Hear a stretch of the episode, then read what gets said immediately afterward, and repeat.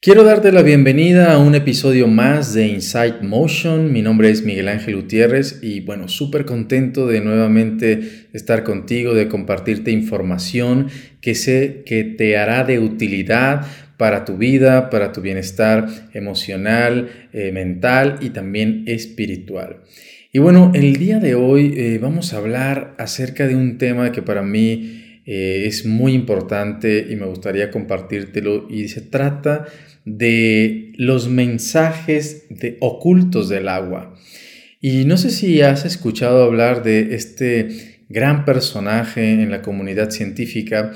que realmente tuvo, se las vio duras en algún momento para abrirse paso en pues su investigación para que fuera aceptada, para que fuera reconocida y estoy hablando de un científico japonés que se llama Masaru Emoto. Yo tuve la, oportunidad por primera vez de escuchar de todo su trabajo en una película que es muy interesante que habla sobre física cuántica que se llama Acá en México y tú qué sabes. Eh, en esa película se mostraba cómo eh, en los inicios de, mm, de sus investigaciones dentro de las prácticas que ese científico eh, hacía con respecto al, agua, él se dedicaba a trabajar con la homeopatía y él quería de alguna manera demostrar el cómo toda esa información que aparentemente los científicos decían que lo único que se puede encontrar es pura y vil agua, que no hay nada más que en un medicamento homeopático, pues él quería eh, hacer ver que que era diferente. Y bueno, en, en, tantas pruebas que él hizo, lo que empezó a descubrir es que se expresaban cuando se congelaban moléculas de agua intencionadas. Él empezó a, mirar con la flor de cerezo, la esencia de la flor de cerezo, eh, en un microscopio y se lograba mirar cómo es que parecía estructuras moleculares muy armónicas, de, formando figuras geométricas. Y empezó, eh, esto le llamó la atención y empezó a, indagar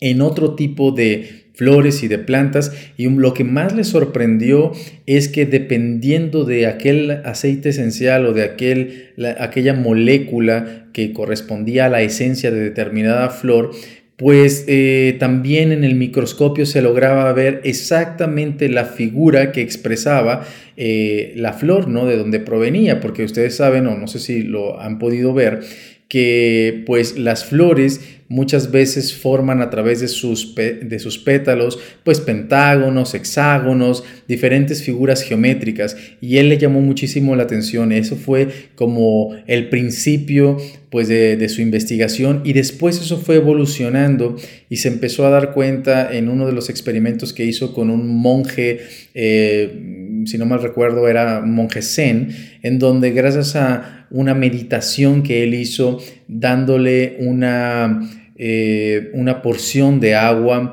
de agua contaminada, este monje empezó a, mandar de alguna manera su meditación y su información o frecuencia. Y lo sorprendente fue que eh, de estar previamente analizado y ver cómo todas esas moléculas de esa agua que estaba contaminada están como destruidas o sin forma armónica. Después de la meditación de este monje, eh, sorprendentemente cuando se revisó, se revisó la molécula, eh, pues ya era armónica, tenía una figura geométrica. Entonces, a partir de ahí su investigación fue bastante ruidosa en el mundo porque empezó a demostrar que cuando en los frascos que él ponía etiquetas y palabras como por ejemplo amor, eh, paz, alegría, con respecto a eh, otros envases en donde les colocaba palabras como por ejemplo eh, odio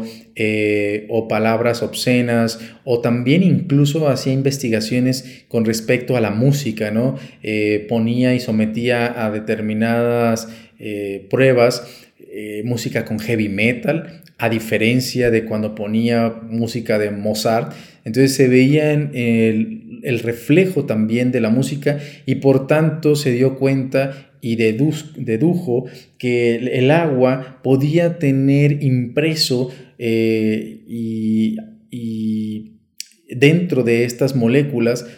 toda la información, llámese de, de frecuencias, de vibraciones, de colores, de palabras, de emociones, de pensamientos. Y esto es bastante interesante, ya que nosotros como seres humanos, pues eh, siempre se ha dicho que somos 75% agua, ¿no? Entonces él, por ejemplo, hablaba de cómo era tan importante este, que si tú tienes un bidón o un garrafón eh, en tu casa, por ejemplo, le pusieras un cintillo donde lo tuvieras y le pusieras palabras que tú consideras que que te fueran a impactar a ti durante tu día. Entonces, esta es una de las sugerencias que Masaru Emoto decía. Eh, otra de las cosas era que cuando te metieras a bañar, pensaras que caía esa agua eh, y te llenaba de ciertas virtudes, de, de ciertas bendiciones, porque pues al final llámese que te la tomes o estés en contacto con ella, pues te vuelvo y te repito, son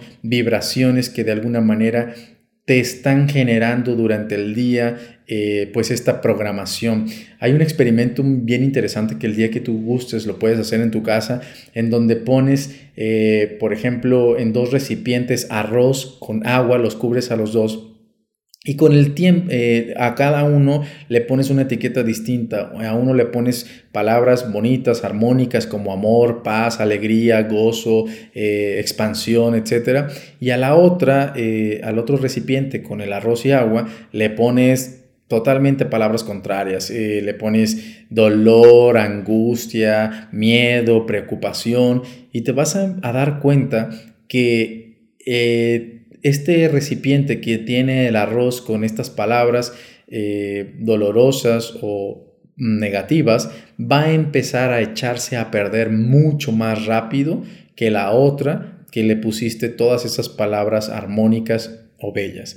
Entonces, eh, me gustaría dejarte el día de hoy esta información porque si nosotros entendiendo que somos este 75% agua, te has puesto a pensar cuántas veces tenemos pensamientos que llegan a esta, a esta parte tan esencial de nosotros como nuestra agua interna y que cuántas veces nos atacamos eh, o nos estamos diciendo pensamientos eh, que no son armónicos, evidentemente esto nos va a perjudicar y nos va a impactar. Asimismo, me gustaría eh, también hacerte la invitación a que conozcas toda la investigación de una gran mexicana, de una científica que se llama la doctora Esther del Río, y una de sus investigaciones que es muy relevante es que ella se dio cuenta que nosotros el agua que tenemos en nuestra sangre y en el cuerpo no es precisamente el H2O, sino que es una particularidad de una molécula de H2O37 que ella le llamó eh, clatrato que es la composición de el cristal líquido en nuestro cuerpo. Y se dio cuenta que en la medida en la que vamos creciendo se va perdiendo esta facilidad de generar este tipo de molécula y esa es la razón por la cual empezamos a, a envejecer. Y hay muchos testimonios acerca de toda su investigación y de usar este tipo de agua en donde ha tenido unos testimonios asombrosos de personas con enfermedades verdaderamente crónicas, en donde han podido evolucionar gracias a que pues su mismo cuerpo tiene los elementos para poderlo corregir y restaurar. Entonces, realmente esta eh, manera de poder mirar este elemento eh, tan hermoso y esencial que tenemos para la vida, de cómo lo podemos programar. Así que en este día te dejo la tarea eh, de poder darte la oportunidad de programar tu agua que te tomas, de mandarte pensamientos eh, a ti mismo de armonía, de amor, de gozo y empieza a ver los resultados en tu vida. Practícalo, coméntame qué te pareció, eh, si lo practicaste y de esta forma ver algún tipo de resultado. Bueno, pues eh, quería dejarte esta información y bueno, pues nos vemos para la siguiente ocasión, para el siguiente episodio. Mi nombre es Miguel Ángel Gutiérrez. Hasta la siguiente.